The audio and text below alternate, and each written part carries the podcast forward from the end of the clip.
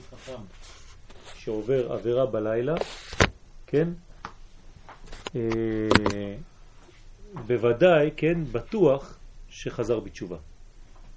שזה אומר, אל תערער אחריו למה בעצם הוא מרגיש וחוטא בגלל שהוא חזר בתשובה. כלומר, זה הפוך ממה שאנחנו מבינים. אנחנו חושבים שאם ראית תלמיד חכם והוא חטא, עבר עבירה בלילה, כן, אל תערער אחריו, כי בטוח חזר בתשובה. זה לא ככה צריך להבין את זה. צריך להבין את זה, זה שעצם החזרה בתשובה שלו גרמה לזה שהוא ירגיש את העניין הזה שהוא בעצם חוטא. במילים פשוטות, כמה שאנחנו מתקרבים יותר, אנחנו מרגישים את הריחוק, וכמה שאנחנו יודעים יותר, אנחנו מרגישים את החיסרון. וזה דבר שהוא קצת מתסכל, כי היינו רוצים להרגיש את הדברים חזק מלכתחילה כבר ברגעים הראשונים, אבל זה לא עובד ככה. זה עובד דווקא הפוך, שככל שאנחנו יודעים יותר, כן, מרבה דעת, מרבה מכאוב, יש יותר כאב, יש יותר הרגשה לא נעימה, דווקא בגלל שאני יודע יותר. ולכן הנשמה מתמרמרת על כל מה שגורם לה עצור כוח וקהות. וזה הוא באמת יסוד התשובה מאהבה, שראוי לכל אדם בעל נפש לקבל את ההרגשה המרורה הזאת בשמחה וטוב לב. כלומר, כשאנחנו מרגישים את ההרגשה הזאת של המרירות ההתחלתית בתהליך התשובה, זה חלק מהבניין וצריך לקבל את זה באהבה. כלומר, הבניין של האהבה הוא הגורם לשלב הראשוני הזה של ההרגשה הלא נעימה כל כך, כשאנחנו דווקא מתקרבים לתשובה. ולהתקרב לתשובה זה להתקרב למדרגה שהיא למעלה מהעולם הזה, כי התשובה מחזירה אותנו בעצם לשורש, והשורש הוא לפני הבניין. כלומר, תשובה קדמה לעולם, דיברנו על זה כבר, כלומר, בניין שהוא בעצם סיבה לבריאת העולם. וככל שאני חוזר לסיבה הראשונה, לראשית, כך בעצם אני מרגיש כמה אני רחוק היום מאותה ראשית. אז אני גם חוזר וגם מרגיש את הריחוק. תוך כדי שאני חוזר, אני מרגיש רחוק. והסברנו, כן, שצריך להיזהר מאוד לא לראות את עצמנו קטנים, אלא לראות אותו גדול. כן? כי זה חשוב מאוד לא להמעיט מערך עצמנו בעינינו, עד שחז ושלום האדם שונא את עצמו ומסרב אפילו לסלוח לעצמו על הדברים, וברגע שהוא במצב כזה והוא, כן, בתסכול פנימי, ברוגז עם עצמו, האדם הזה לא יכול לאהוב וגם מסרב שיואבו אותו. כי הוא לא מסוגל להבין איך יכולים לאהוב אדם כל כך מושחת וכל כך נמוך כמותו. וזה דבר שאסור אה, להגיע למצב הזה, למדרגה הזאת. זה מדרגה של שנאה עצמית, והמדרגה הזאת היא בעצם אה, אה, איסור מדאורייתא, אסור מהתורה. כתוב, ואהבת לרעך כמוך, אתה צריך לאהוב את הרע כמו שאתה אוהב את עצמך. כלומר, האהבה מתחילה גם כן באהבה עצמית, כשאני מסכים ואני משלים עם עצמי, ואני יודע את החסרונות שלי, אני יודע את היתרונות שלי, אני יודע מה אני מסוגל לעשות, מה קשה קצת יותר לעשות, אבל זה לא סותר את הבניין הזה, אלא הבניין מתקדם, אני בונה את עצמי, תוך כדי ההרגשות שחולפות. אבל אסור לנו להתאפס לאמצע ההרגשה ולעצור את הרכבת באמצע הדרך. הדרך היא חשובה לא פחות, אפילו יותר, מהתכלית עצמה. כלומר, הדרך שבה אנחנו נמצאים היא חשובה כשלעצמה. לא חשוב אם הגעתי לסוף התהליך, לא עליך המלאכה לגמור, אומרים חז"ל, אבל אין אתה, כן, רשאי להיבטל ממנה, לא מבקשים ממך לגמור את כל העבודה, אבל ברגע שנסעת, שהתחלת בנסיעה הזאת, בהתקדמות הזאת, זה חלק מהתהליך שלך. ואתה שם צריך לראות את הגאולה. כלומר, בכל רגע של אותו תהליך. הגאולה היא לא בשלב האחרון, היא עכשיו, ברגע הזה. אם אני לא מסוגל לחיות את הגאולה ברגע הזה, אני גם לא אהיה מסוגל לחיות את הגאולה כשהיא תגיע באמת. כי האדם שלא רואה את הגאולה עכשיו, כנראה שאין לו עיניים נכונות כדי לראות את הגאולה אפילו כשהיא תבוא. כשהדברים ברורים לכולם, אצלו עדיין זה לא ברור. כשהגאולה חוזרת אצל עם ישראל בבניין, בבניין האומה, את זה הוא לא רואה. אז אם הוא לא מסוגל לראות את זה, אה, אז כנראה שהוא לא יהיה מסוגל לראות את העתיד. כשאנחנו מדברים למשל על הגדה של פסח, אז אנחנו קוראים סיפור שהוא נראה לנו מאוד מאוד רוחני, מאוד מאוד עליון, מאוד מאוד מטאפיזי. ואולי, אם היינו ממש זוכרים את מה שקרה שם, והיינו שם בחוש, בגוף, אז אולי לא היינו שמים לב לתהליך. לא היינו חושבים שזו באמת גאולה. כלומר, הרבה אנשים לא יצאו ממצרים, כי לא ראו בזה גאולה. חשבו שמשה זה עוד איזה משוגע, שני זקנים, משה ואהרון, כן, דמיונות. עזוב את השטויות האלה באמת, כן. על מאה אנשים במצרים רק עשרים יצאו. שמונים לא יצאו, זה קצת. זה מעט מאוד. רוב האנשים חשבו שזה לא תהליך של גאולה. הם לא ראו את הגאולה. למה שזה ישתנה היום? יכול להיות שגם אנשים היום לא רואים את הגאולה. אולי אנחנו בעיצומה, ואנחנו אכן חושבים שאנחנו בעיצומה. זו התורה הגואלת של הרב קוק, שאנחנו בעיצומה של גאולה גדולה מאוד. ויש אנשים, והרבה אנשים לא רואים. ותמיד הם מדברים על גאולה כציפייה לעתיד. הם לא רואים את הגאולה כהוויה עכשווית שמתמשכת ונבנית, נבנית מול עינינו. זה כבר, כן, כמה, כמה, כמה שנים טובות. את זה צריך לתקן, את זה צריך לשפר. צריך להיזהר מאוד מהעיוורון. זה אחד מהכללות. כשמקללים אדם, חז ושלום בתורה, כן, כתוב יקך השם בעיוורון והיית ממשש כעיוור בצהריים. זאת אומרת, יש צהריים, יש אור גדול ואתה עיוור, אתה לא רואה כלום. ואתה, כן, מגשש, ממשש, אתה לא רואה שום דבר. אתה לא יודע, אין לך עיניים.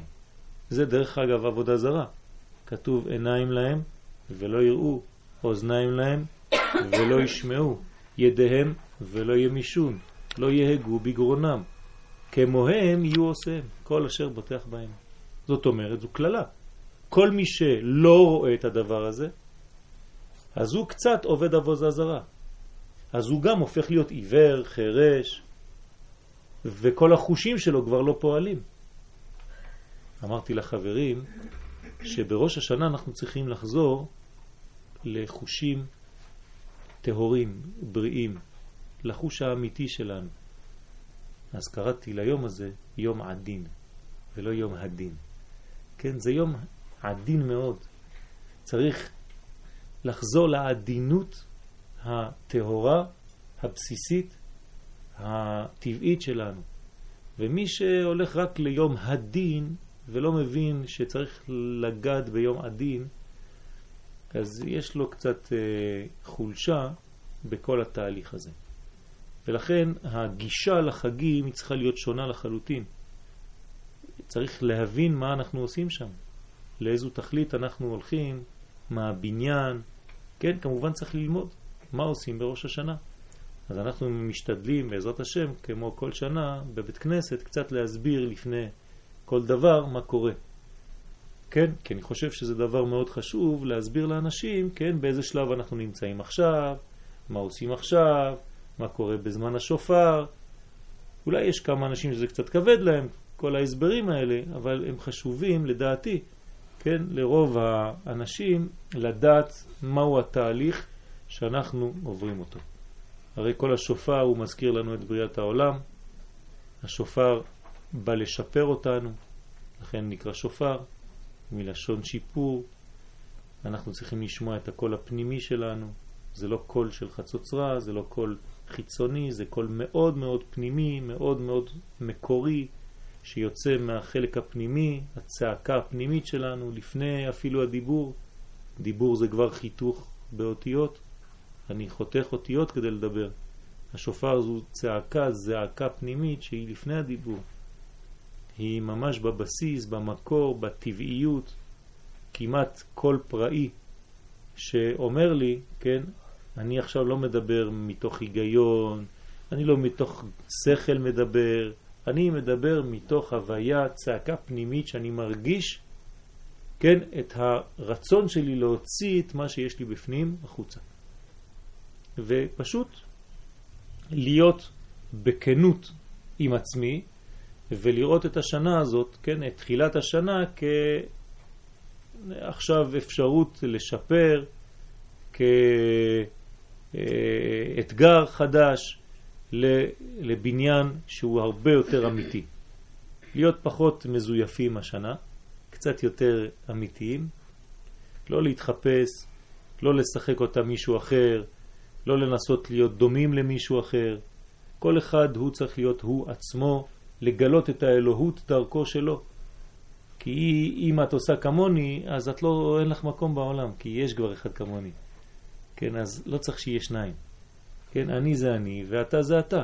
אז תהיה אתה באמת, אל תהיה כמוני, כן? אולי תרצה לשפר את הדברים כמו שאני מנסה לשפר, אבל אל תהיה אני. יש לך את המקום שלך. אם אתה עוזב את המקום שלך, כן, אז אין לך מקום אחר בעולם. לכל דבר, לכל אדם יש מקום. ואם הוא מישהו אחר, אז הוא כבר לא הוא. אז אין לו עניין לחיות. אז הוא כבר לא חז ושלום לא נמצא בספר החיים. אז כל התורה היא לא חיקויים, אלא בניין אמיתי רציני שמושך אותנו לכיוון, לכיוון אחד של עצמנו. לגלות את הבסיס הישראלי, היהודי, שבעצם נותן לי חיים. ואז אני מרגיש כבר ברמה אחרת, מרגיש הרבה יותר, אה, יותר, איך נגיד לזה, אותנטי, כן? פחות אה, אומר מילים שכתובות בסידור, אלא הופך להיות ממש, אה, זה כתוב, אבל אני משתתף במה שכתוב. אני לא סתם כמו תוכי אומר מילים, בגלל שזה כתוב אמרו לי לקרוא במחזור, ואני צריך לגמור מדף X על דף. אני צריך להתחבר לאותיות, למילים, למשפטים, ואפילו אם אני עושה מעט בכוונה, יותר טוב מאשר הרבה בלי כוונה. כך אומרים חז"ל. עדיף מעט בכוונה מהרבה בלי כוונה. ולכן אין שום אדם שרץ אחריכם, אתם לא צריכים לגמור את המחזור, אין שום עניין אה, לרוץ, תתפסו לכם משפטים מדי פעם, תנסו להבין אותם, להפנים אותם, וזה ממלא הרבה יותר מאשר לקרוא, לקרוא, לקרוא, לקרוא כמו רובוט, כן, כדי לגמור איזה 200 דפים במשך היום הזה. כן, חבל על בזבוז הזמן. זה יום שנקרא יום הזיכרון, נכון? ראש השנה נקרא יום הזיכרון. אז צריכים לזכור קצת, לחזור לזיכרון. הזיכרון זה דבר חשוב. צריך לזכור למה באתי, מי אני, מאיפה הגעתי, מי שלח אותי, מה אני עושה פה, אולי שכחתי. אז יש לנו יום מיוחד, יום הזיכרון. יום שאני צריך לזכור בו את כל התכלית, את, את, את, את השייכות שלי לעם, לכוח הכללי, מה המיקום שלי בכל היקום, מה אני עושה, האם אני אחד מאלה שמקדמים את תהליך הגאולה, או שאני רק חי עם כל מיני שטויות ושקרים, ואני מזייף, ואני משקר, ואני בעצם לא מכבד את הסדר הקוסמי, ואני בעצם גורם חז ושלום לרעידות, לנפילות, לשבירות, כי הרי כל אחד ואחד מאיתנו, כשהוא שם לב ויודע לאיזה מדרגה כל אחד יכול להגיע, הוא גם יכול להבין את הזעזוע שכל זיוף יכול לגרום. אנחנו אחראים.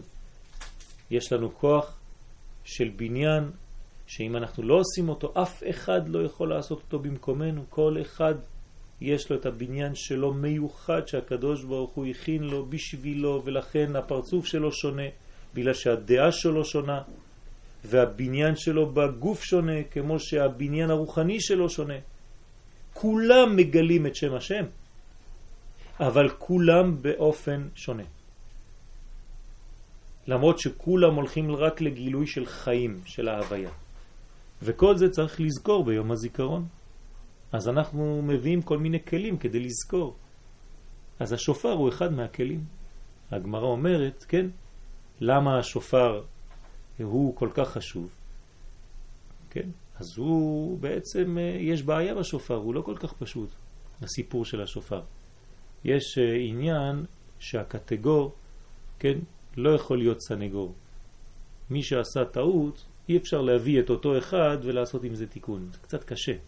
כמו למשל פרה. הפרה זה מזכיר לנו את חטא העגל, נכון? אז איך אנחנו לוקחים שופר של פרה? שופר, כן? האם השופר של הפרה כשר? לא כשר. למה? כי אין סנגור, הופך להיות, אין קטגור, יכול להיות סנגור. אז למה בכל זאת כל השופרות כשרים? כן, אם תקעתי בדיעבד ולא היה לי שופר כשר, אז אני צריך לתקוע, יש שופרות שאני תוקע בלי לברך. אם אין שופר אחר, יש מצבים בעם ישראל לא תמיד היה שופר, אולי בשואה לא היו שופרות. כן, אז איך תקעו? אז uh, יש הרבה הרבה הלכות שם, אבל הבסיס הוא שאין הקטגור יכול להיות סנגור. כלומר, למשל, אם חטאנו בחטא העגל, עגל הזהב, אז הארון הכהן לא יכול להיכנס לבית המקדש עם בגדי זהב. למה? כי הוא נכנס לקודש הקודשים, אז אומרים לו, תגיד לי, מה אתה עושה פה? אתה לא מתבייש? אתה באת לפה כדי לכפר על אבון חטא העגל, שזה עגל הזהב, ואתה מכניס פעם זהב לפה, אתה מזכיר את החטא שלך. אתה בא עם הכלים של החטא. אז אומרים לו, טוב, אז כשאתה נכנס בפנים לקודש הקודשים, איזה בגדים תלבש? בגדי לבן. וכשאתה יוצא בחוץ זה בסדר, תלבש בגדי זהב. אז צריך לראות במוסף של ראש השנה, כן, סליחה, של יום הכיפורים, אתם תראו, כן, שהוא נכנס, סדר העבודה, איך הכהן נכנס, כן, הוא טובל, אחרי זה מלבישים אותו בגדי לבן, ואז הוא נכנס. כשהוא יוצא, עוד פעם טובל ומלבישים אותו בגדי זהב. על כל פנים הגמרא שואלת, ואיך זה יכול להיות שהשופר, כן, גם הוא מזכיר לנו את uh, הפרה, את חטא העגל. אז למה תוקעים בשופר? אז uh, גם הוא אסור להיכנס. כי, כי השופר הוא פנימי. הגמרא אומרת, בגלל שהשופר הוא פנימי, אז בעצם יש לו דבר אחר. למרות שאתה תוקע בו בחוץ, כן, הכוח שלו הוא כוח פנימי. כלומר, השופר יש לו משהו מיוחד. הוא האנרגיה שמאפשרת לאותיות ולמילים לעלות לשמיים. כן, זה צינור רוחני, טרמפ, שעליו אפשר להעמיס את כל התפילות. והוא עולה גבוה מאוד. כלומר, אם הייתי צריך להעלות את התפילות של עם ישראל בלי השופר, אז התפילות היו עולות עד 80 אה, עם השופר התפילות עולות 100%. למה? כי יש לו מנגנון רוחני, הוא נקרא כלפנים דמה. ככה אומרת הגמרא, הוא נקרא דבר פנימי. כלומר, השופר הוא המכונית, המוליך, המוביל של כל התפילות ומכניס אותם ממש ממש ממש לפני השם. מה זה לפני השם? לפני, בפנים. כלומר, בחלק הפתוח, לא באחור, לא בחלק הסגור, לא בברוגז, בשולם, באהבה, בהסתכלות אחד על השני. כשאתה אוהב מישהו אתה מסתכל עליו בפנים. כן, אם אתה רואה שמישהו לא מסתכל עליך בפנים אף פעם, אז זה סימן שהוא לא כל כך אוהב אותך. כשאתה אוהב מישהו אתה מסתכל עליו, כן? אתה צריך להסתכל עליו בפנים. כשלא אוהבים, אז תמיד העיניים ככה בורחות, הן לא מסתכלות ישר. אז אנחנו רוצים להסתכל בפני השם. אנחנו רוצים שהקדוש ברוך הוא יסתכל עלינו בעיניים, שנהיה כל כך קרובים כמו חתן וקלה, שאנחנו לא, מסתק, לא מתביישים, כן, להסתכל, להסתכל בפנים של הקדוש ברוך הוא, כי אנחנו רוצים את הקרבה הזאת. אפשר לשאול הרבה שאלות. האנשים שואלים הרבה בקשות. אחד שואל על פרנסה, אחד שואל על בריאות, אחד שואל על שלום, אחד שואל על לא יודע מה. ודוד המלך אומר לנו לא ככה עושים. צריך לשאול שאלה אחת שהיא כוללת הכל. חבל על בזבוז הזמן. אנשים שואלים הרבה הרבה דברים קטנים, והם לא יודעים שיש אחד שכולל את כל הדברים הקטנים. מה אומר דוד המלך? אחת שאלתי מאת השם. אני שואל רק בקשה אחת, אני לא שואל שום דבר. מה? שבתי בבית השם כל ימי חיי, לחזות בנועם השם ולבקר בהיכלו. זה מה שאני רוצה. אני רוצה לשבת ולהיות קשור להיכל שבו מופיע האור הזה, הגדול הזה, ואז משם יש לי גם פרנסה, גם שלום, גם בריאות, גם הכל. אבל אתה שואל כל מיני דברים קטנים, כן, כמו אותה בדיחה של זה שמתפלל בכותל כדי לקבל אה, אלף שקל. אז הוא בוכה, בוכה, בוכה, מתפלל אלף שקל, אלף שקל, אלף שקל. פתאום אחד אומר לו, מספיק, אתה מפריע לי להתפלל. קח אלף שקל, עזוב, אני בוכה על מיליארד. כן? אז הוא נותן לו את האלף שקל שלו, כן? אז יש, צריך להתפלל על, על כלל. לא לסגור את התפילה שאנחנו מתפללים לקדוש ברוך הוא. לא לצמצם את זה למה שאני חושב טוב. לפעמים אנשים, כן, אומרים, קדוש ברוך הוא תעשה שהעבודה הזאת, אני אצליח בה ו... ושאני אתקבל. ואם זה לא טוב, אתה נתקע שם, והקדוש ברוך הוא יכול להקשיב לך, אומר לך, אין שום בעיה, בני היקר, קח, ביתי היקרה, הנה העבודה שלך, ואחרי חודשיים את מתחילה לבכות. אבל אפשר אה, כן. גם וגם. לא, לא גם וגם.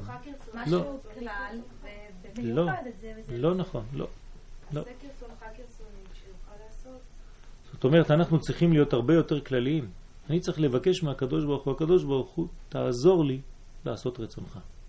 זהו. אם העבודה הזאת תעזור לי, אז תדריך אותי אליה. אם העבודה הזאת תרחיק אותי ממך, אז למה שאני אבקש את זה? ואני, עם הנתונים שיש לי, אני מצומצם, אני לא יודע את הכל. אז אני צריך לדעת שאני לא רואה הכל, שאני לא יודע הכל, ואיך מהאי ידיעה הזאת אני יכול לבקש דבר ספציפי. אז הרבה יותר רחבים. קדוש ברוך הוא, אני לא יודע מה הכי טוב. תשלח לי את הכי טוב בשבילי. אם אתה חושב שהעבודה הזאת היא טובה בשבילי, אז בעזרתך תן לי אותה.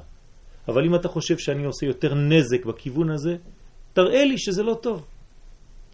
אני רוצה דבר אחד, לחזות בנועם השם ולבקר בהיכלו. זאת אומרת, להיות בקשר.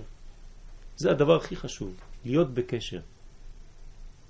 הקשר הוא מביא הכל. אם אין קשר, חז ושלום, אז, זה בעיה. אבל. יש הכל כבר בתפילה, אז אתה לא צריך להוסיף כלום. מה זאת אומרת לא להוסיף כלום? בוודאי שצריך להוסיף. תפילה שכתובה בסידורים היא תפילה שאמרו הסנהדרין, אבל זה לא התפילה העיקרית. התפילה העיקרית היא התפילה שבמיוחד הנשים מוציאות מהלב שלהן. הרבה יותר ממה שאתן מתפללות בסידור, אתן צריכות להתפלל בלי הסידור. הרבה יותר. זה 80 אחוז בלי הסידור ו-10 אחוז או 20 אחוז עם הסידור. אישה מתפללת כל היום. אני אומר אישה, אבל גבר צריך להגיע למדרגה כזאת, אבל אצל האישה יש קרבה פשוטה, טבעית, כל היום עם הקדוש ברוך הוא. זה לא כשאני, כן, בא אליי אחד מהתלמידים, לפני שבועיים התחיל לבכות. בא אליי לסטודיו. אומר לי, אני מרגיש חלש בתפילה וזה. אמרתי לו, אתה לא מתבייש? אני מכיר אותך. אתה מתפלל כל היום. אז כשאתה מתפלל בבית כנסת אתה מרגיש את החולשה הזאת כשאתה קורא את המילים, אבל כל כולך תפילה. הוא אומר לי, זה נכון, אני מדבר עם הקדוש ברוך הוא כל היום. אז, אז איך אתה לא מתבייש לבוא לומר לי דבר כזה? הרי אתה כולך תפילה. אז 10% בבית כנסת אתה לא מצליח 100%, אבל 90% אתה כל היום בתפילה. אתה מדבר עם הקדוש ברוך הוא כאילו אתה מדבר עם חבר. כל היום הוא כאן מולך, לפניך, בתוכך. אז הוא אמר לי, נכון. אמרתי לו, אז איך אתה לא מרגיש את זה? רק ה-10% התלבשת על זה? אז בסדר, תשפר גם את זה. אבל התפילה, רוב התפילה היא מחוץ לסידור. רוב התפילה היא, ב, ב, לא חשוב מתי, בלילה, ביום, כשאתן הולכות לישון, כשאתן קמות בבוקר, מוקדם, לפני שיהיה בכלל תפילה. אלו התפילות החזקות, כן? מה שכתוב, דווקא בגלל שזה כתוב, אז זה קצת מעצבן לפעמים. כי אתה חוזר על אותן מילים ואתה כבר שוכח את המילים. לפעמים אני שואל את התלמידים, אתה, אתה, אתה מבין מה אתה אומר פה? לא. למשל, אנחנו עכשיו קוראים מידות. כן, אל רחום וחנון, השם, השם, אל רחום וחנון, ערך אפיים ורב חסד ואמת. כל בוקר בתפילה אנחנו אומרים את זה, נכון? מה אחר כך אנחנו אומרים? מי מכיר את הפסוק בעל פה? אל רחום וחנון, ערך אפיים ורב חסד ואמת, נוצר חסד לאלפים, נושא אבון ופשע וחטאה. שמעתם? נושא אבון ופשע וחטאה ונקה. מה זאת אומרת נושא?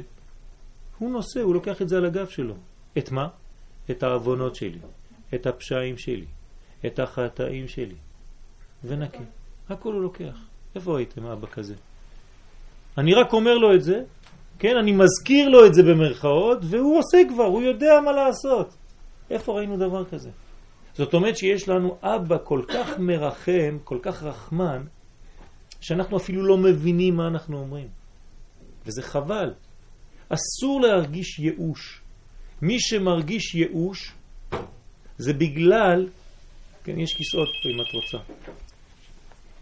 מי שמרגיש ייאוש זה בגלל שהוא קצת הוציא את הקדוש ברוך הוא מעצמו. אז צריך להחזיר את הקדוש ברוך הוא בפנים. הקדוש ברוך הוא נמצא בפנים, מי שמוציא אותו החוצה אז הוא מרגיש ייאוש, הוא מרגיש שהקדוש ברוך הוא יתרחק, וזה לא נכון. הקדוש ברוך הוא קרוב מאוד, קרוב השם לכל קוראיו, אבל לכל אשר יקראו באמת. אם אנחנו קוראים באמת, הוא שומע, שומע הכל. אנחנו פשוט לא יודעים לדבר איתו, לא מדברים איתו בכלל. מדברים עם כל מי שמסביב, חוץ מהמלך עצמו. מיד כשיש בעיה, מתקשרים לזה, מתקשרים לזאת, מתקשרים לזאת, מתקשרים לזאת, יש הרבה הרבה הרבה חברות וחברים מסביב, אבל בעל הבית, אף אחד לא מתקשר אליו. כן? למה אתה לא מבקש ממנו ישירות? מה, אתה חושב שהוא יש לו גישה יותר ממך? דבר כזה, לחשוב דבר כזה זו בושה. לחשוב שהרב הוא קשור יותר לקדוש ברוך הוא ממני, זה לא טוב. זה לא טוב. אני צריך להרגיש שאני קשור לקדוש ברוך הוא ואין לי שום בושה בזה. והקרבה שלי היא קרבה גדולה, אני צריך להרגיש את זה ולבנות את זה ולשמור על הקשר הזה. ולפחד מלאבד את הקשר הזה. זו דאגה של אהבה אמיתית. כשאתה אוהב מישהו, אתה תמיד דואג, אולי עשיתי משהו שעכשיו הוא לא אוהב אותי.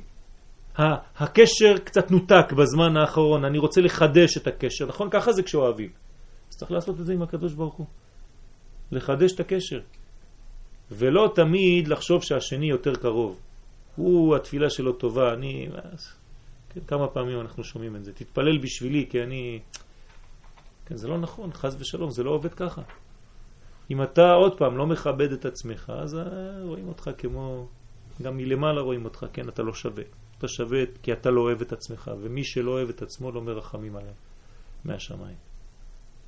חז ושלום. אז צריך לרחם על עצמך, וירחמו עליך מן השמיים.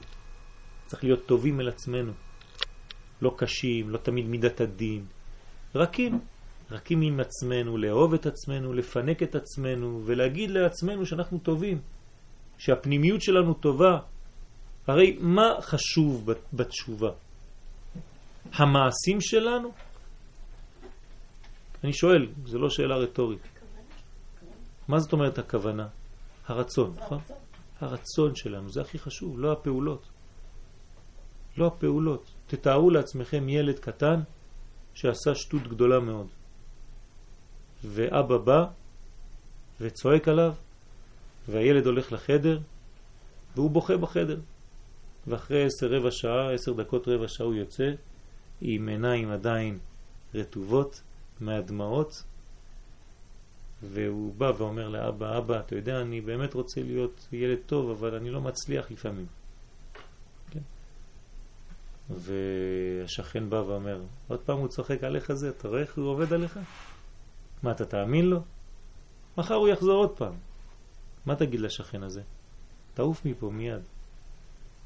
זה לא מעניין אותי, אפילו שמחר הוא יחזור לזה. עצם העובדה שהוא אומר לי, אבא, אני רוצה להשתפר, יש לי רצון כזה, אני לא מצליח אולי, אבל יש לי רצון כזה, זה כבר קנה אותי. זה הדבר הכי חשוב. אם יש לי רצון כזה, וזה לא צריך להתבייש, צריך להגיד את זה. צריך להגיד את זה אפילו בסדר של ראש השנה. צריך להגיד את זה בקול רם, צריך להגיד את זה לפני כולם. הקדוש ברוך הוא, אני רוצה להשתפר, אני לא מצליח, אבל אני רוצה, זה הרצון האמיתי שלי בפנים.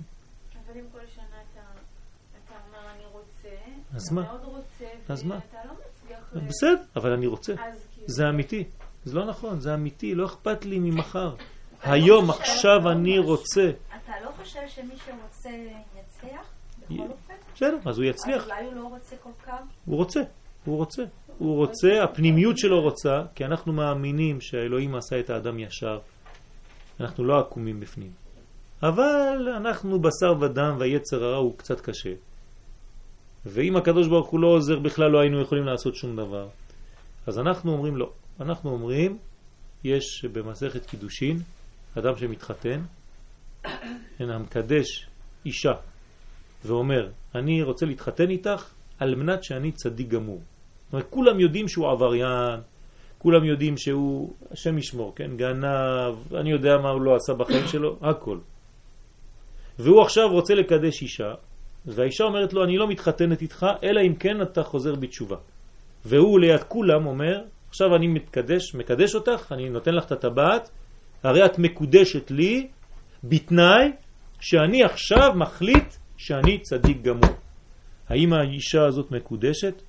אומרים חז"ל בגמרא מקודשת. למה? בגלל שהוא התחרט והרהר בתשובה ברגע הזה. אתם יודעים מה זה אומר?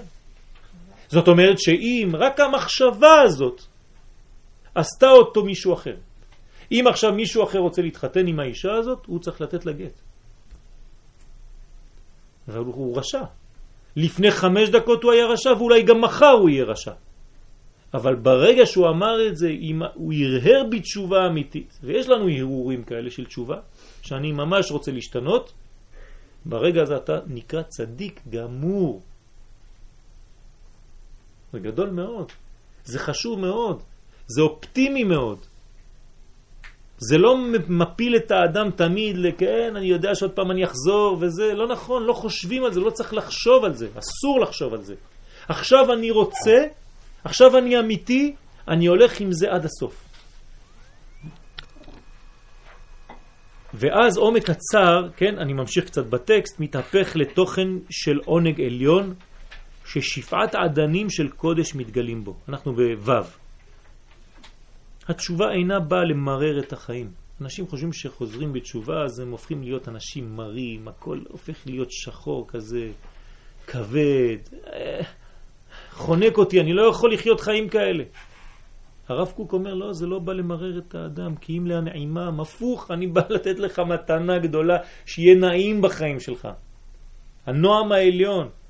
רק שבהתחלה אתה לא מבין את זה. ונעימות החיים הבאה על ידי התשובה היא מתגלה מתוך כל אותם גלי המרורות. זאת אומרת, תיקח את כל המרירות הזאת שהייתה בתהליך שלך, אל תדאג, גם זה חלק מהעונג שאתה תרגיש, שהנפש מסתבכת בהם בתחילת מצעדיה. בהתחלה אתה מסתבך כי אתה לא מרגיש טוב, אתה לפעמים הולך וחוזר, ואמרו לך ועשית נגד, ואתה יודע שזה לא בסדר, ואתה כבר לא יודע, כן, אתה רוצה למות. חז ושלום, זה הדברים, אסור, צריך לדחות את הדבר הזה. אנחנו כאן כדי לחיות, אנחנו יודעים שההוויה היא מחיה אותנו, שהקדוש ברוך הוא מחיה אותנו, ואנחנו הולכים רק לכיוון החיים. צריך לדחות כל הרגשה כזאת של מוות, חז ושלום. רק הרגשות של חיים. כשאנחנו אומרים כותבנו בספר חיים, לזה אנחנו מתכוונים, לבסיס הפשוט הזה. לפני כל הכוונות. יש הרבה כוונות בזה, אבל תכתוב אותי בספר של אנשים שרוצים לגלות חיים בעולם. זהו. אני לא חושב שאחת מכן כאן לא רוצה להיות יותר טובה ממה שהיא הייתה. כל אחת רוצה להשתפר. ברגע שאתן רוצות את זה, אפילו במחשבה, זו כבר תשובה. זו כבר תשובה. עוד יותר, בזמן החטא, אם אדם בזמן החטא הוא מהרהר בתשובה והוא אומר, זה לא טוב מה שאני עושה עכשיו כרגע, גם אז הוא, הוא חוזר בתשובה, תוך כדי החטא. גם אם הוא ממשיך גם אם הוא ממשיך לעשות. כי הוא חוזר בתשובה ברגע הזה והוא אומר, אני לא מרגיש טוב, יש לי צער. אז עצם החטא אתה אפילו לא חי אותו במאה אחוז. אתה עושה את החטא הזה, אבל הוא רק שלושים אחוז. כולך מרירות בפנים, ואתה עושה את החטא. אתה באמצע העשייה, אבל אתה לא שם. זו תשובה. גם זו תשובה. אז אסור להפיל את האדם למדרגות שהוא אבוד, שאין כלום. הפוך, האנשים הם טובים. עם ישראל הם טובים בעצם. הפנימיות שלנו טובה. כולם רוצים רק דבר אחד, להשתפר. אז קצת, קצת קשה, כן? אבל זה לא חשוב, זה חלק מהחיים, במהלך החיים של התשובה. תשובה שלמה באמת צריכה היא להסתכלות עליונה. כלומר, זה התחלנו שבוע שעבר, שהתשובה היא באה מתוך עומק. אי אפשר לחזור בתשובה אם אני רק uh, תמיד רואה את הדברים בחיצוניות. אני אף פעם לא חודר פנימה. תשובה זה עומק, להסתכל בדברים עליונים, עליונים זה פנימיים. להתעלות לעיקר העולם המלא אמת וקודש. אני צריך לעלות לקודש. לעלות לקודש זה לעלות לחוכמה, לחוכמה האלוקית. ללמוד את החוכמה הזאת. מי שלא לומד תורה לא יכול לחזור בתשובה. כי הוא לא, הוא עושה את הדברים, אבל הוא לא, הוא לא יכול להבין, אין לו דעת, אין לו מודעות למה שהוא עושה. הוא כמו רובוט. מי שלומד תורה זה חלק מהתהליך שלו, זה התורה. יש uh, הלכה במסכת uh, סוטה, עבירה מחבה מצווה, אבל אין עבירה מחבה תורה. שמעתם טוב? אדם עושה מצווה, הוא עושה עבירה, העבירה מחבה את המצווה, כאילו לא עשה כלום. אבל אם הוא לומד תורה, העבירה לא יכולה לחבות את התורה. אז מה קורה? כשאדם לומד תורה והוא מכניס את כל המצוות שהוא עושה בתוך התחום הזה של התורה, אז שום עבירה, אפילו כשהוא עושה עבירות, זה לא יכול לכבות את אותה מצווה.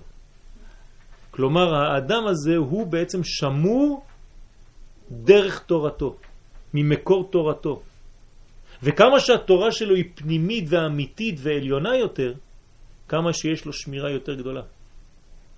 וזה אי אפשר כי אם על ידי עסק מאמתי התורה והחוכמה, ממקי התורה והחוכמה האלוקית ברזי עולם. אומר פה הרב בצורה פשוטה, אי אפשר להבין את התשובה, אי אפשר לחזור בתשובה שלמה באמת, בלי ללמוד את הפנימיות של הדברים. כלומר, ללמוד את הסודות של העולם. כן. בוודאי שהן צריכות... אם אנחנו כן רוצות אה, לחזור בתשובה שלמה, מה שאתה אומר בעצם שאנחנו חייבות ללמוד? אתן חייבות ללמוד ולא ללמוד סתם אה, מבחינה שכלית. כל הכוח של האישה זה ללמוד מבחינה שהיא חיה את הלימוד שלה.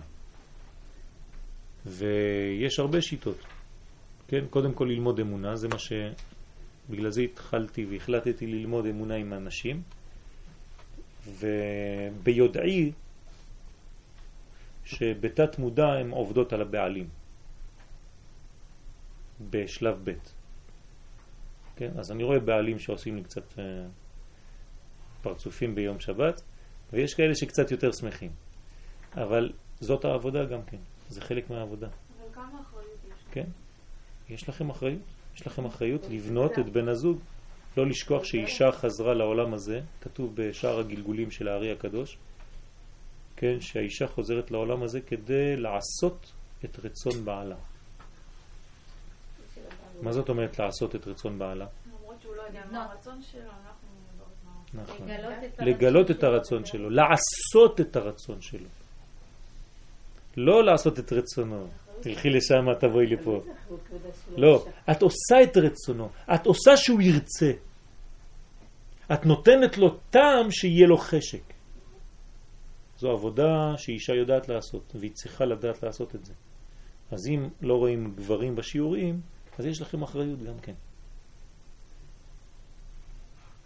נשים צריכות לעשות את כל המאמץ כדי שהבעלים והילדים, כן, יהיה להם חשק ללימוד. וזה, כן, יש הרבה הרבה דוגמאות לזה, כן, האישה של רבי עקיבא. מה היא עשתה ממנו, כן? היא גילתה את רבי עקיבא. לפני זה הוא היה סתם עקיבא, ברחוב, עד גיל 40. היית רואה אותו ברחוב, עקיבא תביא שני מלונים, כן? זהו. היא עשתה ממנו רבי עקיבא, הרב של רבי שמעון בר יוחאי. איך היא עשתה את זה? היא פשוט יודעת, היא מושכת. כמו שיש לה משיכה והיא יודעת בדיוק איך לעשות כדי שבעלה יקנה לה איזה תכשיט או משהו, לא יודע מה, כן, או סמלה, או ש, של, לשדר לו, כן, שבסוף הוא יעשה את זה, בכל מיני תחומים. השידור האמיתי צריך להיות בתורה. ולא להגיד, טוב, בעלי, כן, רוב הנשים הם ככה, הם צדקניות. בעלי הוא צדיק גמור. הוא לא לומד, אבל הוא צדיק. יש לו נשמה גדולה מאוד. בשיטה שלו, כן, הוא צדיק גמור. כל יום אני שומע לפחות חמש כאלה. זה טוב, כן, זה טוב, אין שום בעיה עם זה. אין שום בעיה, אבל זה לא מספיק. זה בעצם, הן לא עושות מחמאה לבעל, הן עושות מחמאה לעצמן. כן, כלומר, אני בסדר. העיקר שהוא אדם טוב, עשיתי ממנו דבר טוב. זה לא מספיק, את צריכה להוציא את כל מה שיש בפנים. כמובן בצניעות ובעבודה שהיא עבודה אמיתית לאורך זמן. כן, וזה זה, זה, זה חלק מהעבודה. חלק מהעבודה. ולכן צריך ללמוד את רזי העולם, את סודות העולם. כשאני לומד סודות העולם, אני גם לומד איך האישה בנויה, כדי לדעת מהם הכוחות של האישה כדי לשכנע את הגבר. לעשות את הדברים הנכונים. זה גם כן ללמוד סודות. זה הסוד של העולם. אמנם צריכים לזה לניקיון גופני. כן, צריך שהגוף יהיה נקי. כי זה חשוב מאוד להגיע עם כלים טובים, לטהרה מידותית, כלומר לתאר את המידות שלנו, בתור עוזרים, שהמידות שלנו זה כלים שעוזרים לנו. בלי תיקון המידות אי אפשר לגלות את כל האורות האלה. אז צריך להתקן את המידות. אישה כעסנית צריכה להיות הרבה יותר רגועה, אישה לא צריכה לצעוק, אישה לא צריכה להרים את הקול. כשאישה מרימה את הקול זה חלק מהצניעות. אל תחשבו שצניעות זה ללכת רק עם שרוול ארוך. צניעות זה גם איך מדברים, מה הקול, מה הטון של הדיבור, איך היא מדברת, איך היא מתנהגת, כל זה צניעות. היום עולם חיצוני, מה זה צניעות? כן, קסדה על הראש, עד לפה, גרביים וזה, זה צניעות, אבל את יכולה לדבר מה שאת רוצה. זה לא ככה. צניעות זה לא רק לבוש, צניעות זה כל המידות בחיים. אישה לא יכולה להתפרץ ולצחוק בקול רם ליד כולם. יש הרבה דברים, כן? איך היא מרימה את הקול, באיזה גובה, יש הרבה הלכות. הרבה הלכות. עד איפה מותר לה, עד איפה אסור לה. לא להגיד דברים נגד בצורה חוצפנית וללכת נגד מה שאומרים לה, נגד מה שהבעל אומר לה. אני יודע שזה לפעמים מעצבן, יש הלכות בזה, יש בניין. גם ילד צריך לכבד את האח הגדול שלו. זה הלכות, ולומדים את זה מכיבוד אב. כבד את אביך הילד הקטן צריך לכבד את הילד היותר גדול, והילד היותר גדול צריך לכבד את הגדול יותר.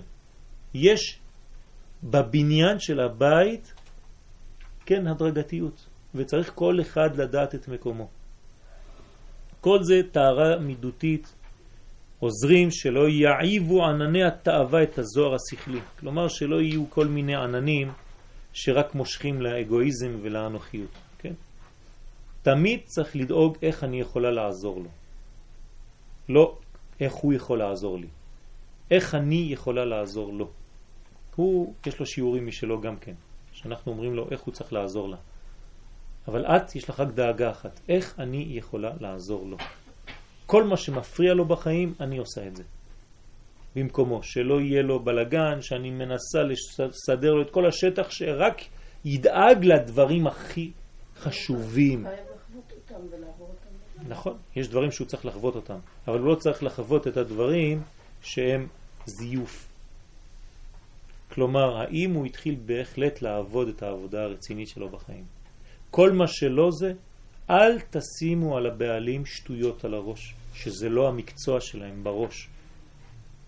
כלומר, אל תעמיסו על הבעלים דברים שהם לא שייכים להם כבני אדם שבאו לבנות בעולם הזה בניין רוחני וגשמי. אז לפעמים יש דברים שהם שטויות, שהם יצר הרע מאה אחוז, ואתן מעמיסות עליהם דברים שזה לא שייך להם בכלל. תפנו להם את הזמן לעסוק בעיקר. כי אם לא, שניכם חוזרים בגלגול. אתם סתם בזבזתם 70 שנה, 80 שנה של חיים בשביל כלום. אבל ראשית לכל הופעות מוכרחת לבוא התורה. כן, הרב פה אומר את זה בפירוש. מי שלא לומד תורה, אין לו תשובה. ראשית כל זה התורה. כלומר, לקחת על עצמו, כן, שאחרי ראש השנה, זה שנה חדשה, אני קובעת באופן הרבה יותר רציני לבוא לשיעורים, ואני עושה את הכל כדי לבנות בבית בהרמוניה, כן? לא בכעס ולא בצעקות ולא בזלזול, כן? לך תלמד קצת תורה, יעשה לך טוב, לא ככה, חז ושלום. אבל בצורה נעימה של למשוך את הבעל ללכת ללמוד. זה ההחלטות של ראש השנה. ודווקא התורה העליונה, איזה תורה? הוא אומר פה הרב קוק דווקא התורה העליונה, אל תתחיל ותרצה ככה, תגיד, טוב, אני ילד קטן. לא, הוא אומר לך, לך לתורה העליונה, תרצה את התורה הפנימית, התורה האלוקית, החוכמה הגדולה, העמוקה, הסוד, שרק היא משברת את כל מחיצות הברזל שבין האדם היחיד והציבור לבין אביהם שבשמיים. התורה הזאת היא מיוחדת. היא שוברת את כל המסכים. כי היא תורה פנימית, היא מדברת אל הנשמה. התשובה באה מתוך חשבון צלול של עולם ברור, והיא מבררת בעצמה ומצללת בכוחה את העולם. כלומר, ככל שאנחנו חוזרים בתשובה, אנחנו רואים יותר ברור. הכל הופך להיות צלול, מים טהורים. סימן טוב לתשובה מעולה, קורת רוח פנימית והערת השכל בהשגות עליונות. כלומר, הרבה יותר שקט נפשי, איזון, הרמוניה, כן? ושמחה, שמחה פנימית שמעלה אותי מעלה מעלה ויש לי חשק עוד.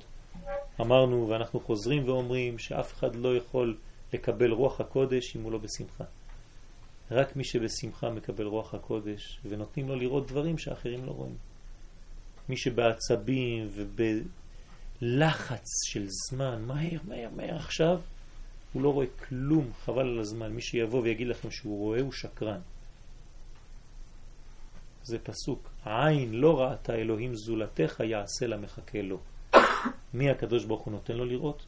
רק מי שיש לו סבלנות והוא מחכה.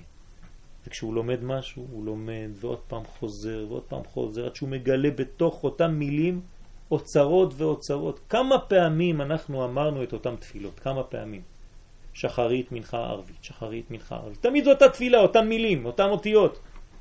אתם יודעים כמה סודות וכמה אנחנו לא שמים לב? ולפעמים אני נותן שיעור רק על הסבר המילים הפשוט, ואנשים אומרים, אף פעם לא שמעתי את המילים באמת, אמרתי אותם, אבל לא הייתי שם. איפה הם המילים האלה? מאיפה זה יצא? תחיית האומה היא היסוד של בניין התשובה הגדולה. כלומר, תחיית אומת עם ישראל. עם ישראל חוזר לעצמו בגדול, בגדול. אף פעם לא היה דור כמו הדור שלנו. אין דבר כזה, לא היה. לא היה. בריבוי של תורה, בריבוי של תשובה, באנשים שעולים לארץ, זה משהו מיוחד מאוד. מארצות רחוקות, ממקומות רחוקים, ממודעות רחוקה הם חוזרים. אנשים שאף פעם לא היו מגיעים לשיעור לפני שנה, היום הם יושבים ולומדים תורה. עושים קילומטרים כדי לבוא ללמוד. היום היה לי תלמיד שבא מרעננה רק כדי ללמוד שעה. והוא חוזר, הולך וחוזר, כדי ללמוד שעה אחת תורה. ולפעמים מישהו שואל שאלה או שתיים, אז חצי שעה הלכה. והוא בכל זאת חוזר וחוזר, ויומיים ופעמיים בשבוע, והוא ממשיך. ו...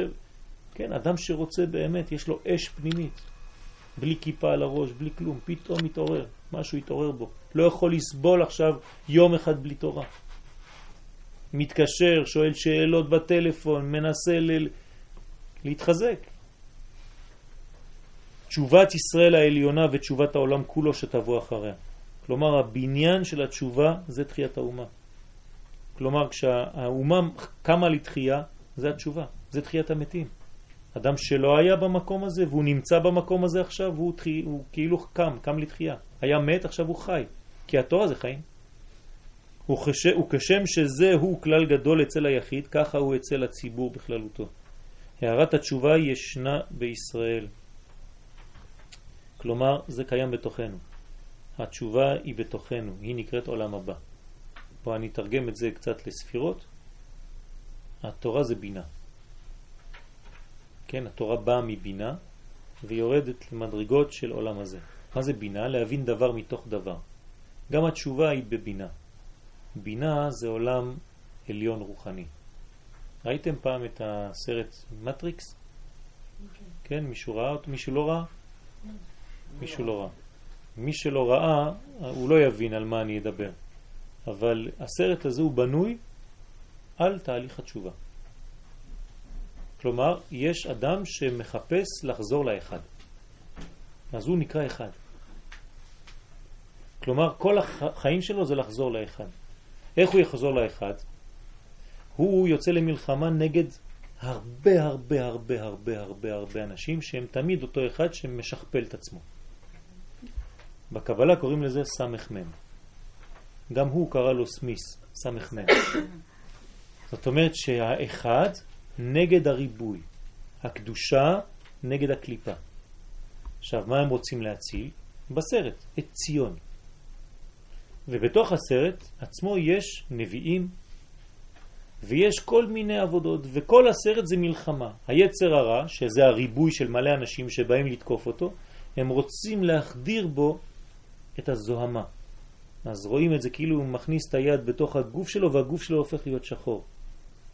אז צריך מיד להוציא את, ה, את היד.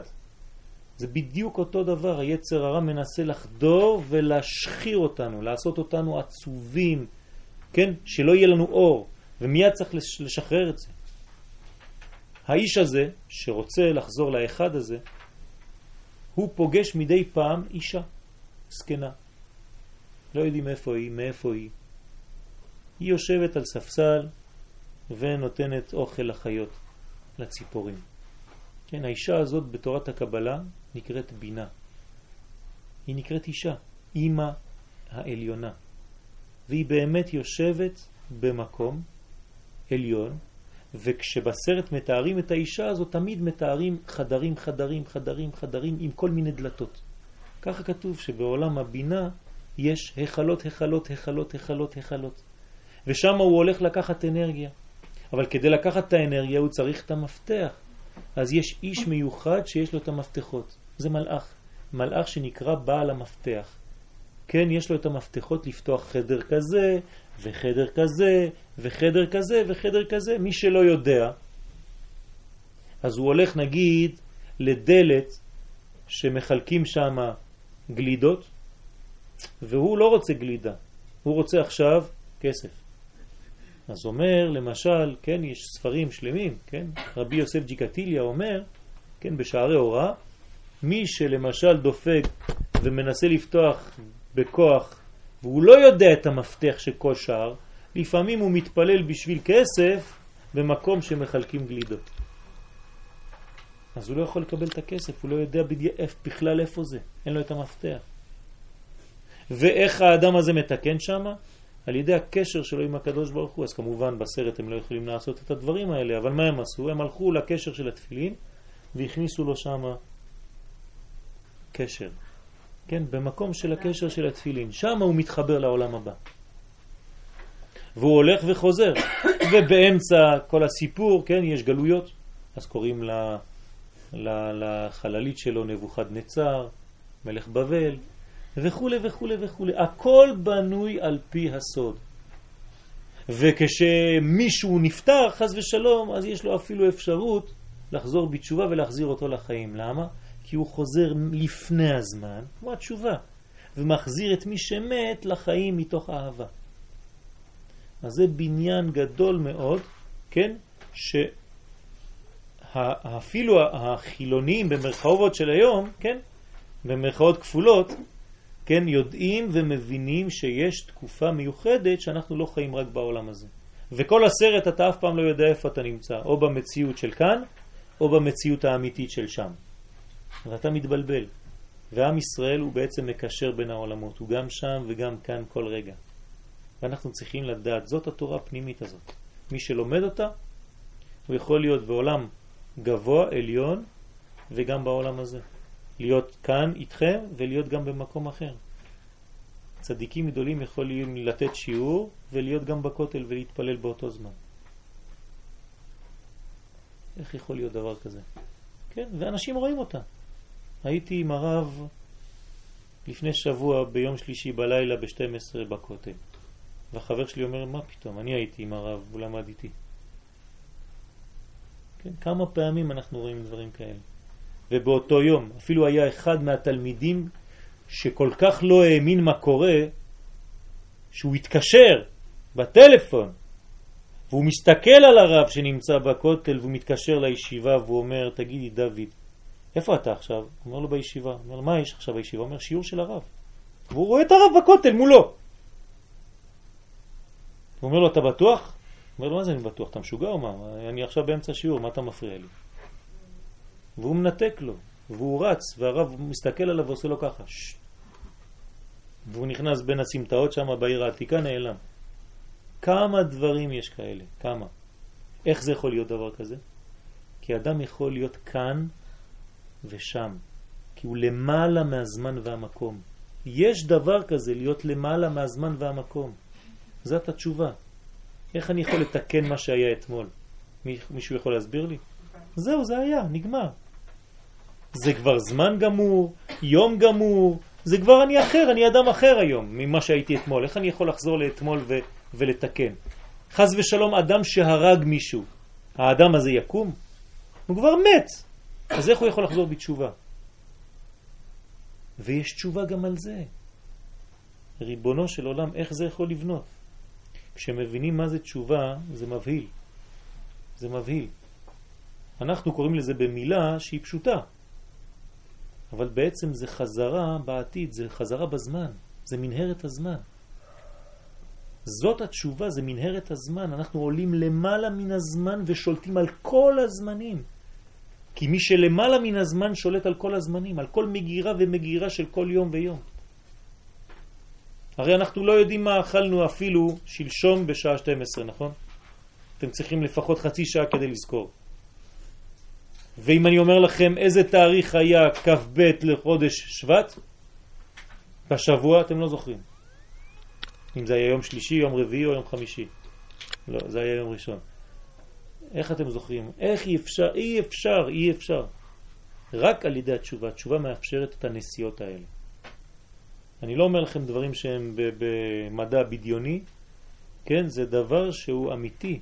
זה הבניין של התשובה, רק אנחנו אומרים את זה במילים פשוטות.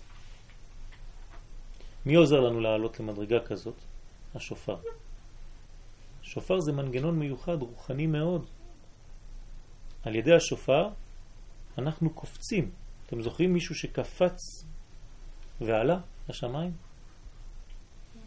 מי? מה? הייתה מדורה, אש של קורבן, והוא קפץ לתוך הקורבן ועלה עם האש. כן? חנה, כשהיא רצתה בנים, כן? והקדוש ברוך הוא לא נתן לה בנים והתחילה להתפלל. כן, אז בא אותו מלאך, נכון? היה מלאך פלאי קוראים לו. איך המלאך הזה חזר למעלה? על ידי האש. אמר, סליחה, יש לי טרמפ, יש אש של הקורבן, קפץ לתוך האש והיא ראתה אותו עולה למעלה. ואז ידעו שהוא מלאך. איזה בן נולד לה?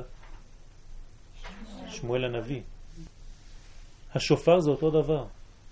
כששומעים את השופר בראש השנה, צריך לקפוץ בפנים. לא לשופר, בתוך הצליל. צריך הרבה הרבה דמיון, כן? לקפוץ לתוך הצליל של השופר ולעלות איתו למעלה. כלומר זה טרמפ. אני לבד לא יכול לעשות את זה, אני הולך לפני הדיבור, אני הולך לפני ההתפרטות, כי דיבור זה התפרטות. אני הולך לקול הפשוט, ואני חוזר איתו למעלה, למעלה, למעלה, למעלה, לפני שאני חוזר למטה ונשבר לחתיכות. כן, זה הטו, טו, טו, זה שברים. וטו, טו, טו, טו, טו, טו, טו, טו, טו, טו, כן, תרועה. אז מתחילים בקול פשוט, ומסיימים בקול פשוט. זה סיפור, סיפור זה קוד, קוד של כל העולם. לפני שנברא העולם היה קול פשוט. כשנברא העולם הייתה שבירה, כי צריך לשבור את הקול הפשוט. אז זה, זה בניין העולם, זה טי, טי, טי. ואז אחרי זה אנחנו כאן, כולנו, הפרטים הקטנים, מנסים לחזור. אז זה כל הזה, זה כל אחד מאיתנו, כן? מנסים לחזור לקול הפשוט הזה, לביאת המשיח. אז מתחילים בקול פשוט, מסיימים בקול פשוט, וכל האמצע זה החיפוש. אז נשברים, יש משברים, זה נקרא שברים. ויש תרועות ויש מלחמות, כן? תעבירו במחנה כל תרועה, וזה גם אספה של בני ישראל. זה השלבים באמצע, אבל התחלנו באור פשוט ואנחנו נסיים באור פשוט. רק באמצע יש קצת בעיות בדרך. כן, אז נגמור. באמת אור של תשובה יש בה, ובאמת הדבר מתבטא בבירור גמור בביטויה של תורה, ושבת עד השם אלוהיך. עד איפה צריך לחזור בתשובה? עד השם אלוהיך. מה זה עד השם אלוהיך? אז בפשט זה עד השם אלוהיך, עד, עד הקדוש ברוך הוא. עד שאתה מרגיש שהוא ממש, כן, איתך. אבל עד השם אלוהיך יש פה שני שמות, הוויה ואלוהים. השם אלוהיך. זאת אומרת, אתה צריך לחזור בתשובה עד שאתה מבין שההוויה הוא האלוהים. שזה שהוא למעלה מהזמן, למעלה מהמקום, הוא גם כן בתוך הזמן ובתוך המקום. זה מה שצריך להבין בתשובה. עד שם צריך ללכת. עד שלא הבנת שכל החיים שלך מלאים ממנו, אל תפסיק, עוד לא הגעת. וגם כשאתה שם אתה תראה, אתה לא, לא, לא יהיה לך כבר חשק להפסיק. כי תשוב אל השם אלוהיך. זאת התשובה. אתה צריך לחזור עד המדרגה הזאת. התשובה היא תשובה פנימית, לא דאווינים, לא דברים חיצוניים, פנימית, רצון אמיתי, פנימי, לחזור בתשובה, לדבר עם הקדוש ברוך הוא אפילו כשאת מתחילה לבשל לראש השנה. בתוך האוכל תכניסי את התשובה, שכל מי שיטעם את זה, יהיה לו מהמטעמים של התשובה. שכל מי שיטעם את האוכל הזה בראש השנה יהיה לו חשק, ירגיש משהו, התעוררות כזאת שאת הכנסת בתוך המאכל הזה. זה עובד. כן, כמו שעושים בשביל שבת. אלא שהיא מכוסה בהרבה מסכים חוצצים. התשובה היא פנימית, אבל יש הרבה הרבה חוצצים, חוצצים, חוצצים. אישה לא יכולה להיכנס למקווה עם כל החציצות האלה, אז היא צריכה לנקות, לנקות, לנקות. כן? עד שהיא ממש חשופה, ואז היא יכולה להבין ולחדור לתוך המים האלה שעוטפים אותה. כי מה, מערערים בתשובה? כן, כן, מערערים בתשובה וחוזרים לזיכרון האמיתי שלנו. פשוט להקשיב לצליל ולזכור מה באתי לעשות פה, מי אני בכלל. כן? להבין, להפנים מי אני, הזיכרון צריך לחזור. זה נקרא זיכרון. וגם כן זה שופר של גאולה, לא לשכוח. כי השופר הוא דבר ראשון, דבר, כן, אספה של עם ישראל, איסוף העם כדי להיגאל. שאני שייך לעם ישראל, שאני, כן, וכו' וכו'. ואין כוח בשום עיכוב מניעת השלמה לעכב את האור העליון מהופיע עלינו. אף אחד לא יוכל להפסיק את התהליך הזה, כי זה תהליך שהוא תהליך של בניין, שבסוף, בסופו של דבר יש לנו את, ה, את ההבטחה הזאת שזה יצליח. כי עתידים בני ישראל לעשות תשובה ולהיגאל. אז מה זה עתידים בני ישראל לעשות תשובה? מתי עתידים? זה עכשיו, זה הדור שלנו עכשיו, ממש, אנחנו בתוך עיצומו של אותו מהלך. אז אנחנו עכשיו כולנו, כן, כל מי שנמצא פה הוא חוזר בתשובה. צריך לא לפחד מהמילים. כל אחד ברמה שלו הוא חוזר בתשובה. הרצון הפנימי להשתפר זה כבר עניין של רצון בתשובה. רק הבעיה שהיום לכלכנו את המילים. עשינו מזה כל מיני, כן, אתה אומר תשובה, לחזור בתשובה, זה כבר רואה, לא יודע מה, ציורים בראש שלו שמפחידים אותו. פשוט לחזור בתשובה זה להיות טבעי, לחזור לטבע האמיתי, להיות יהודי טוב.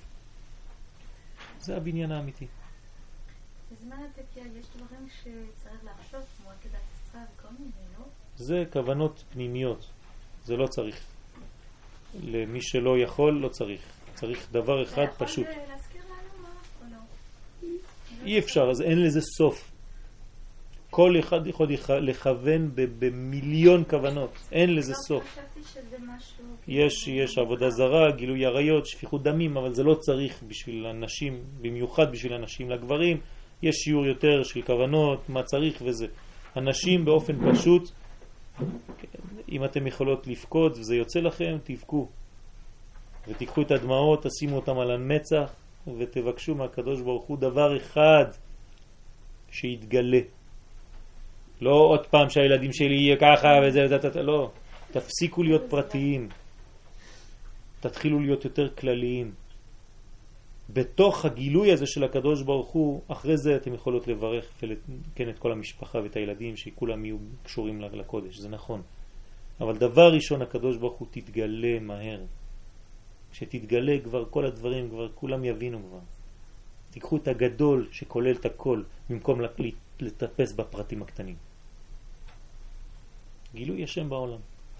זה מה שאנחנו באים לעשות בראש השנה, להמליך אותו. אז אנחנו אומרים לו, תתגלה ותהיה מלך, שאנחנו נראה אותך ונקבל אותך כמלך. וממילא כל הדברים הקטנים כבר יתוקנו. אז בעזרת השם צריך uh, שמחה גדולה, לא להתעצבן, לא לכעוס, הרבה סבלנות בראש השנה, גם כן לא לעצבן את הבעלים, לא להתעצבן ביניכם עם הילדים, לעשות את כל מה שצריך כדי שהשולחן יהיה מוכן, עם שקט נפשי, עם בניין במשפחה, שמחה, לא ככה מין התלהבות כזאת, כי יצר הרע תמיד נמצא במקומות כאלה של קדושה. רגוע, רגוע לחזור לרוגע ולעשות את הדברים לאט לאט, לאט לאט, אבל עם בניין אמיתי שלם. שנה טובה בעזרת השם, שניכתב וניחתם בעזרת השם לחיים טובים ושלום.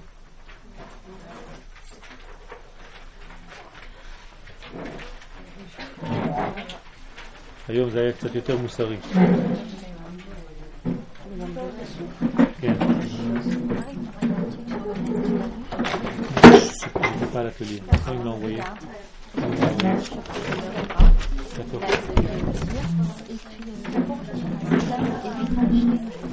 טירוף. מה זה? מה זה? מה אתם צריכים? אמן. אמן. ותמשיך לתת לנו מהדברים. בעזרת השם, וואי וואי. מה עשיתם? תודה רבה לכולכם, שהקדוש ברוך הוא יברך כל אחת ואחת מכם לחיים טובים ולשלום, לשמחה גדולה אמיתית, בעזרת השם לשפע, לרוגע, לבניין, לשלום בית, לאהבה, לאהבת חברים, וחשוב מאוד מאוד מאוד שכל אחד ואחד ינסה לתקן את היחסים עם האנשים. שיהיה ממש אהבה גדולה, לא להגיע לראש השנה, אומרים את זה לפני כיפור, אבל אני אומר את זה לפני ראש השנה. לחזור, להיכנס לבית כנסת ביום שבת, שלפני זה התקשרתם. אתם מתקשרים למישהו שאתם יודעים שיש לכם קצת בעיות איתו, ולהגיד, אני, אנחנו, אני רוצה שנתחיל מההתחלה, בניין אמיתי, כן, להיות ממש אמיתי, להיות כמה שיותר, אפילו באנשים הכי קרובים, הכי רחוקים, לא חשוב, כל אחד יודע איפה יש. בעזרת השם אני מאחל לכם ש... בסדר, ממש עשיתם לי פה, בעזרת השם, ברכה והצלחה, אמן כן ירצון. תודה רבה.